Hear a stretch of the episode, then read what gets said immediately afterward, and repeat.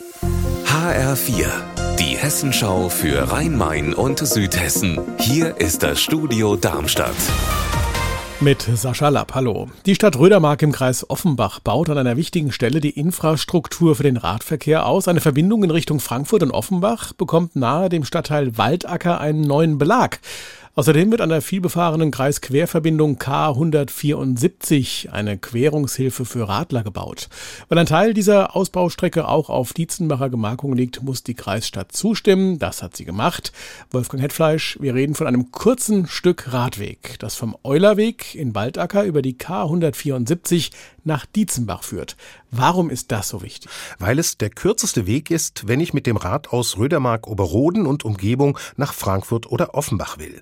Die Entfernungen, um die es da geht, die sind im Zeitalter der E-Bikes keine Herausforderung mehr. Und was bei diesem Radweg auch eine Rolle spielt, er wird mal ein Zubringer zum Radschnellweg zwischen Seligenstadt und dem Frankfurter Flughafen sein. Und dieser Superradweg, der soll in diesem Abschnitt an der Kreisquerverbindung der K174 entlang führen.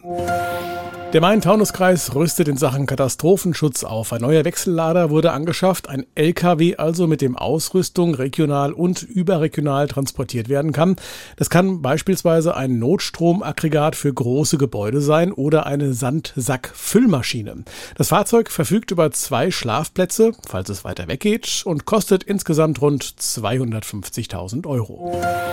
Und jetzt eine aktuelle Warnung der Polizei in Darmstadt. In Südhessen und in Rüsselsheim versuchen Betrüger seit heute Vormittag telefonisch Geld zu erbeuten. Bisher gäbe es aber keine Opfer. Conny Bestedt. Besonders hellhörig müssen sie werden, wenn am Telefon jemand sagt, er sei von der Polizei und dann erzählt, dass in der Nachbarschaft eine Diebesbande festgenommen worden ist.